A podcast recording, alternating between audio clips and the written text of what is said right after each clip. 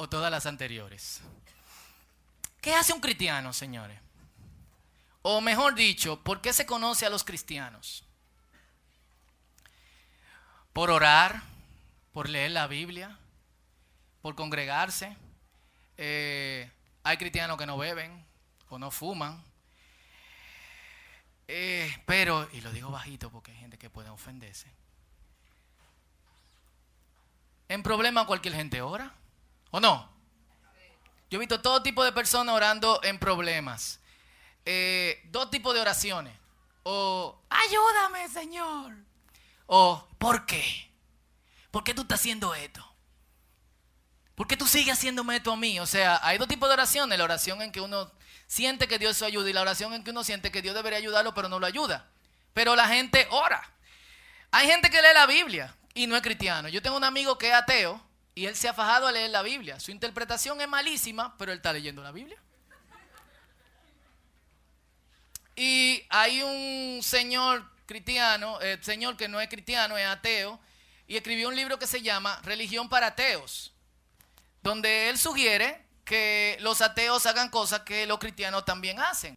Por ejemplo, predicar o congregarse. Y tiene una cosa que se llama The School of Life, la escuela de la vida en Londres, donde un grupo de ateos se reúne los domingos a las 10 de la mañana, se congregan, cantan dos o tres canciones y después hacen un sermón, así mismo lo llaman. Entonces, eh, bueno, cristianos no fuman, no beben. Hay mucha gente que no fuma y no es cristiano. Hay mucha gente que no bebe y hay muchos cristianos que beben, pero nítido. hay mucha gente que bebe menos que algunos cristianos. Eso, eso es así. ¿Desde cuándo se nos llegó a conocer solamente por estas cosas? Yo me puedo analizar eso y yo digo, ¿por qué se no conoce eh, por esto? Y hay algunas otras, bulloso, haters, lo que no saben lo que es eso es la gente que todo, todo se lo encuentra mal. Los más jóvenes entienden esa, cuestión. Ayer Wellman estaba orando con el equipo de músicos y él señaló algo eh, bastante raro que sucede en nuestra época de suma tolerancia eh, hace meses eh, un, jugador de fútbol recibió el premio de el jugador más valioso del año. Este señor, recibiendo el premio, se arrodilló a orar delante de todo el mundo. Y toda la prensa acabó con él por meses. Yo no leo nada de fútbol y el, nombre me llamó la atención porque ¿Cómo ese tipo hace eso? Arrodillarse, orar en un estadio delante de todo el mundo y no sé cuánto. Hace unos días un jugador de la NBA salió del closet para los que no saben lo que es esto, el tipo dijo que era gay. Algunos se habían dado cuenta porque él se partía cuando tiraba la bola. Pero hasta Obama lo llamó para felicitarlo por su acto de valentía. Tranquilo. Obama lo puede llamar todas las veces que quiera. Pero ¿por qué una gente que se arrodilla lo señalan y otro que simplemente en un acto de valentía dice esto es lo que yo creo que soy o esto es lo que soy, lo felicitan. Es una época bastante extraña y el problema está, tú, lo puedes ver como que la gente no quiere saber de los cristianos, pero yo lo veo también que nosotros tenemos parte de la culpa con eso. O sea, por ser creyente. Porque es la niña de los ojos de Dios.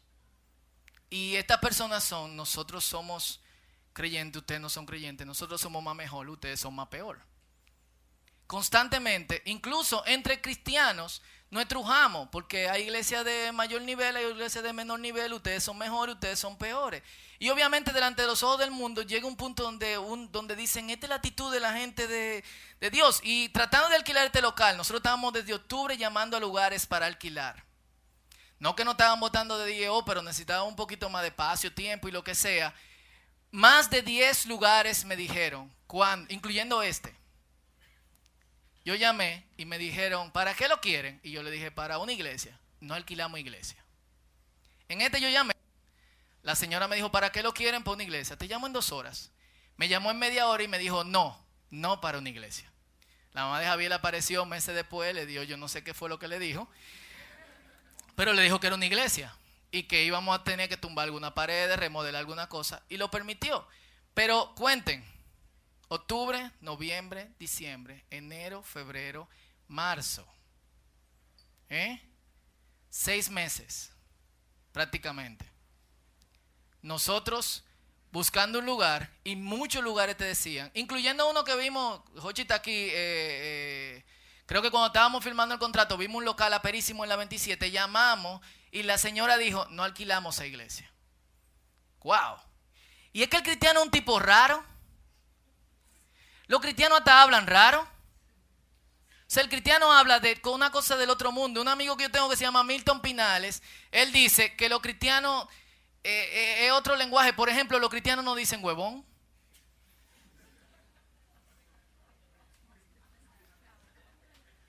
En su contexto, yo no sé qué significa el ecotaricense. Pero aquí los cristianos, por ejemplo, no dicen vaina.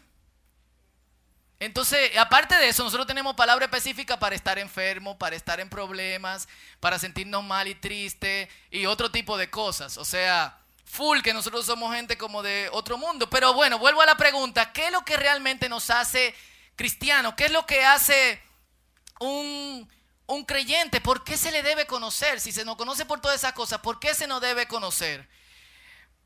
Y yo creo que un cristiano es luz.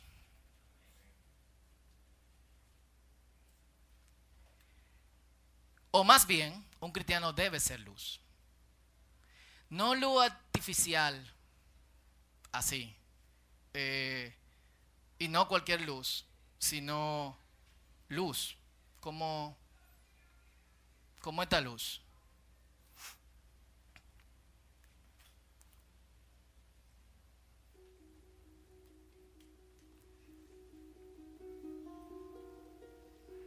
Dale valor.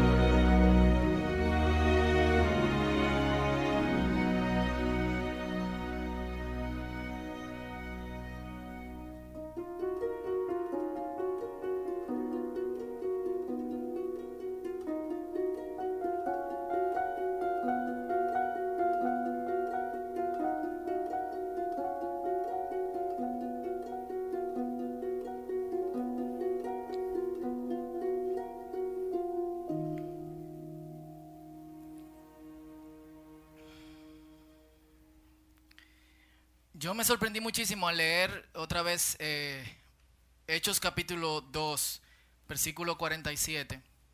Y le decía, lo he leído varias veces, pero ahora con mucha atención lo leí en la, en la traducción en lenguaje actual. Y dice, después de describir todo lo que hacía la iglesia, dice, todos en la ciudad los querían.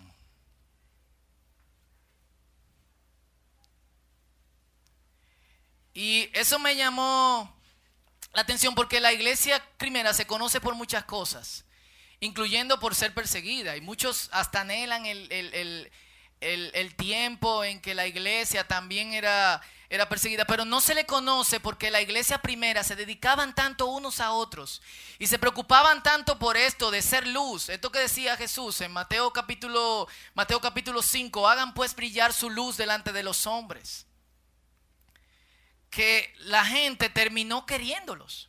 Ellos no querían que la iglesia se fuera, sino que la iglesia se, se, se quedara. Eran luz. Y hay tanta oscuridad, tanta oscuridad que se necesita luz. Nosotros vivimos quizá, hay, un, hay una época en la historia que se llama el, el, oscurantismo, la Edad Media, donde todo era como raro, oscuro, eh, extraño. Y nosotros estamos viviendo en tiempo en que es mucho más oscuro que el tiempo más oscuro de la historia. Y yo creo que es la oportunidad para hacer luz. ¿Por qué, aislarnos? En las presentaciones de templo, que esto es un templo, se, lee usualmente Segunda de Crónicas capítulo 7, verso 14, donde Salomón eh, presenta el templo después de sacrificar 12 mil vacas y 120 mil ovejas. ¿Algunos de ustedes tiene la edad suficiente para saber lo que es Navidad para el pueblo. 175 vacas, 85 chivos, no 25, no nada comparado con Navidad para el pueblo. O sea, en un día los sacerdotes dicen que estaban tan ocupados porque habían sacrificado 12 mil becerros, perdón, 12 mil novillas y 120 mil ovejas. ¿Usted se imagina eso? ayuda aquí, ayuda. Eso me recuerda, eh, uno, yo estaba predicando un campamento hace un tiempecito y me dijeron que que los muchachos habían sido frustrados cuando lo invitaron a un campamento y el director del campamento le había hecho amar a una oveja desde el primer día. Ellos llegaron un jueves y el director del campamento le presentó la oveja, hizo que todos le pasaran la mano. Algunos le pusieron nombres, otros la abrazaban a la oveja, algunos corrían con la oveja, otros se tiraron fotos con la oveja. Y el último día, como ilustración de la muerte de Jesucristo y de su sacrificio, cada uno de nosotros. Este señor, delante de niños de 7, 8, 9, 10, hasta 12 años, dijo, esto es lo que Cristo ha hecho por nosotros.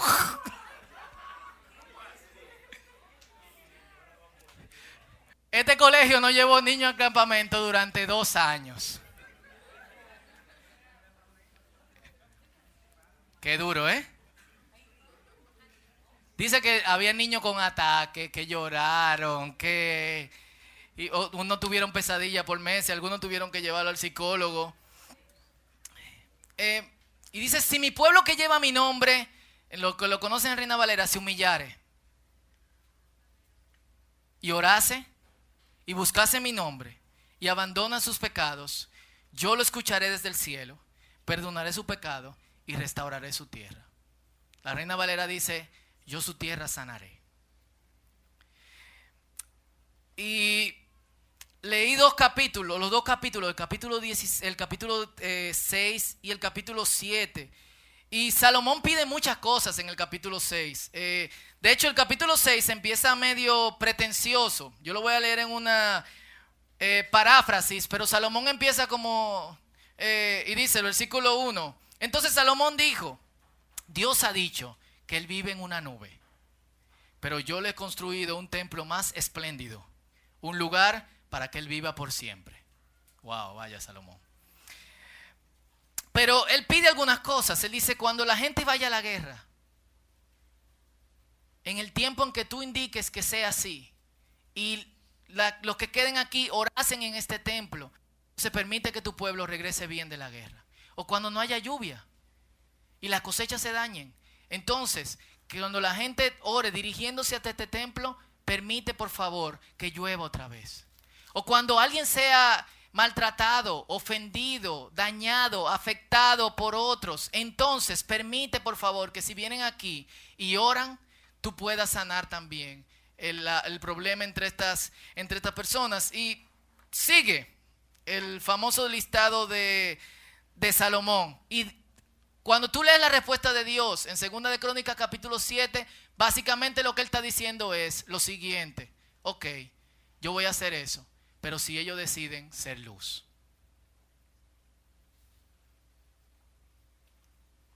Si ellos se humillan, si ellos oran, si ellos se arrepienten.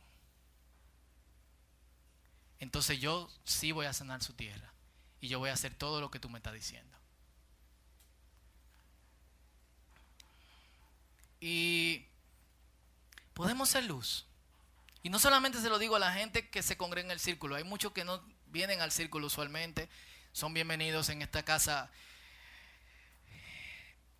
Pero podemos trazarnos el reto de que toda la ciudad se alegre de que nosotros estamos aquí.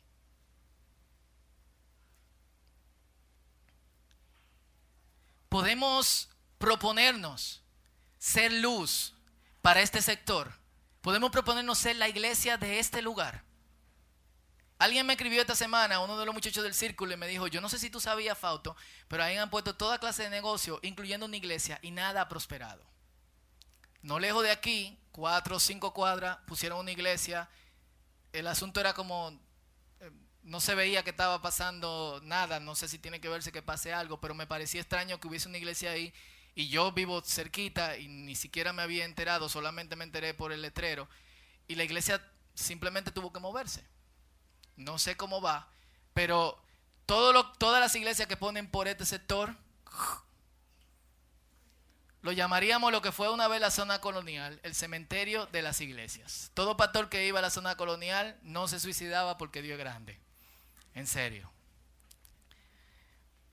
Y pasa que nos encerramos tanto dentro de nuestra oración, en nuestra lectura de Biblia, nuestro cantecito bonito, son chulos los cantos, nuestro levantar la mano, nuestra luz, el proyector y todas las otras cosas, que nos olvidamos de la gente que está allá afuera. Una vez yo fui a predicar, yo me acuerdo que estaba recién casado y me invitaron a predicar en una iglesia en Los Mameyes.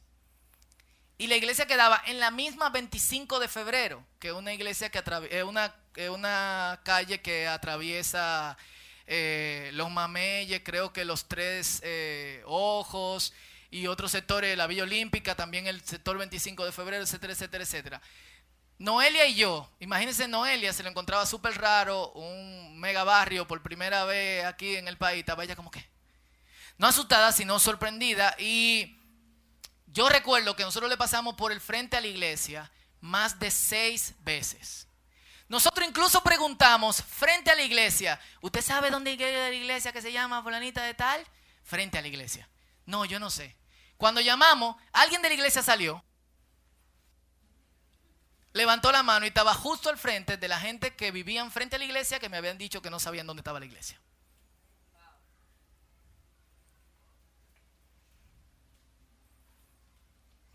Wow.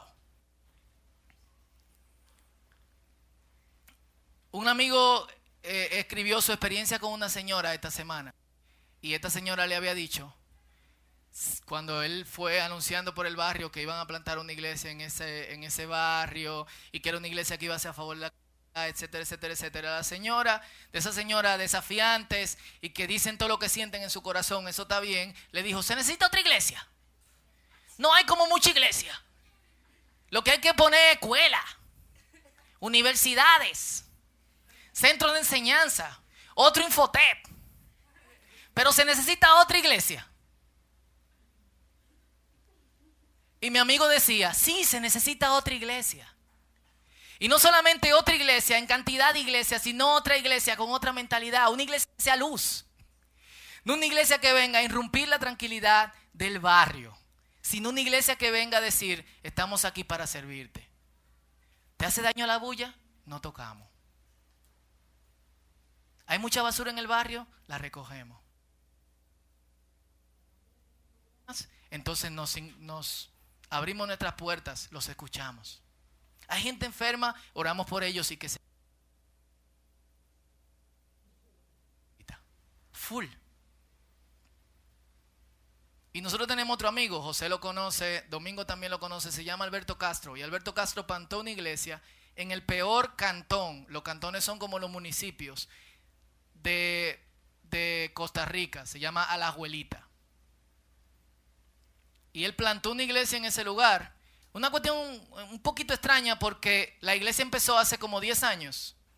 Pero hace cinco años él llegó y dijo, oye que empiece esta iglesia. Y yo me arrepiento de haber sido una iglesia para adentro, habiendo tanto problema en esta comunidad. Si alguna vez usted tiene la oportunidad de ir a Costa Rica, llámeme y yo lo voy a poner en contacto con Alberto para que usted vea lo que esa gente están haciendo. Y Alberto, hablando con nosotros recientemente, yo estaba en Costa Rica y él decía, hay muchos sitios donde se quieren quitar iglesia. Pero yo te aseguro una cosa, en el sector donde yo estoy, si quitan mi iglesia, el sector se derrumba. La iglesia, el principal empleador de ese cantón. Doscientas y pico de personas dependen de empleo de esa iglesia. Más de 50 hombres adictos en un centro de rehabilitación de la iglesia pagan cero centavos. 10 mujeres adictas en un centro de rehabilitación de esta iglesia pagan cero centavos. La única cancha de fútbol en, en todo el cantón dentro de la iglesia. Los hermanos estaban preocupados de que si alguien iba a fumar dentro de la, de la cancha de fútbol, le dijo, no se preocupe por eso, deja que vengan, hermano. Y él dijo, si mi iglesia la quitan del cantón, el cantón tiene problemas. Y cuando yo escuché eso, yo dije, esa es la iglesia que nosotros necesitamos. No una iglesia que digan, ¿cuánto va a quitar esta iglesia? Tanta bulla, tililá, tililá, tililá, y me voy en gloria y luchó Jacob. ¿Quién es Jacob? Sino una iglesia que la gente diga, no. Si, si va al maulío, señores, miren, una queja, que sé cuánto, que los vecinos vengan y digan, no, esa iglesia no. ¿Y por qué? No, esa es la iglesia de esta comunidad. Una iglesia que cuando de algún dentro de el sector, una catástrofe lo que sea, la iglesia sea la primera que ponga la mano. La iglesia sea la primera que done cosas. La iglesia sea la primera que esté ahí. Porque se nos ha llamado a hacer luz. Y eso es lo que nosotros tenemos que hacer. Y eso es lo que nosotros tenemos que hacer. Y eso es lo que nosotros vamos a hacer. ¿Cuántos dicen amén? Entonces sí, se necesita otra iglesia. Full.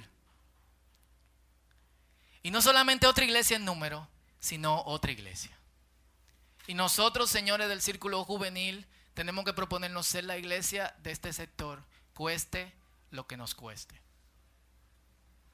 Y seguir el plan de Dios cueste lo que nos cueste. Porque hay mucha oscuridad. Nos perderemos en la oscuridad de este barrio. Perdón, de este residencial. No es lo mismo todo. o seremos luz.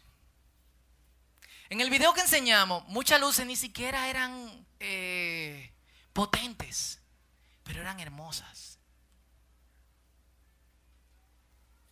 Muchas luces ni siquiera te, quemaban los ojos de, wow, qué luz, pero te permitían ver claramente, inclusive en la oscuridad. Habían luces que quizás no eran tan prominentes, pero son del tipo de luces en que tú te gustaría sentarte, observarlas tranquilamente por horas. Y nosotros también podemos hacer eso. Y nosotros debemos proponer hacer eso. Dios en el principio separó la oscuridad de las tinieblas. Perdón, la luz de las tinieblas. No había sol, ni había luna, ni había estrella, un fenómeno un poquito extraño. Pero yo creo que, que era el momento y el tiempo en que Dios era la única fuente de luz. Y yo creo que ese tiempo no ha pasado. Yo creo que Dios sigue brindando luz. Y nosotros somos como la luna. La luna no tiene luz propia, sino que la luna refleja la luz del sol. ¿Y quién es nuestro sol? El Señor Dios del universo. Vamos a hacer luz. Vamos a hacer luz. Estamos en tiempos muy raros. Que la oscuridad no absorba la luz, sino que la luz absorba la oscuridad. Que no nos acumulemos con todos los otros bombillos trancados donde hay luz. ¿Usted no lleva un bombillo donde hay más luz? ¿Dónde te lleva un bombillo? Donde hay otra luz. donde está oscuro. Y eso es lo que nosotros tenemos que hacer. Y vamos a hacerlo y vamos a brillar. ¿Podemos? Vamos a estar de pies.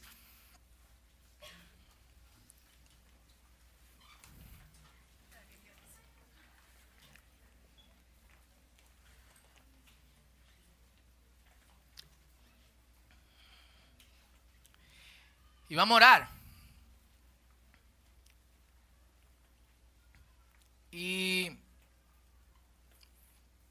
y yo quiero que todos los que estamos aquí, quienes son del círculo, quienes no son parte del círculo, todos somos parte de la iglesia del Señor.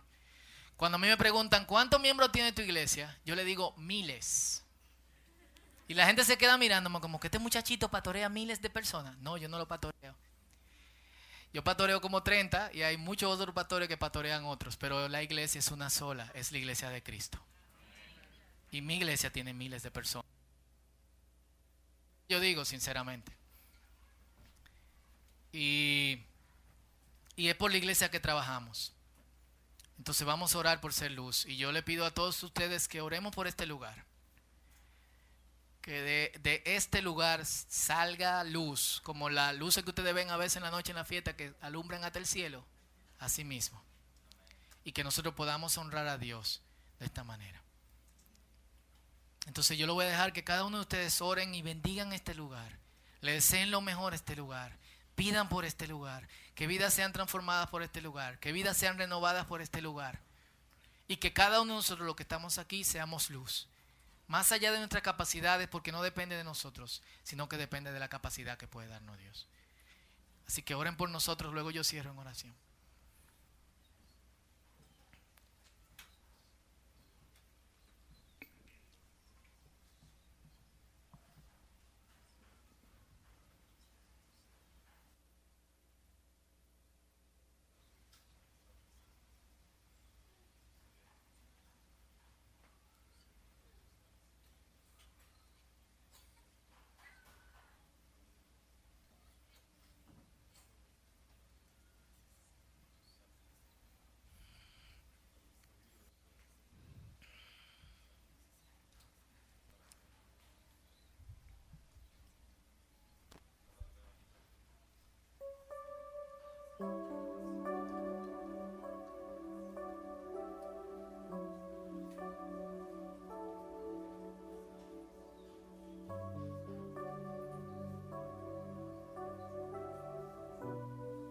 Padre, en el nombre de Jesús,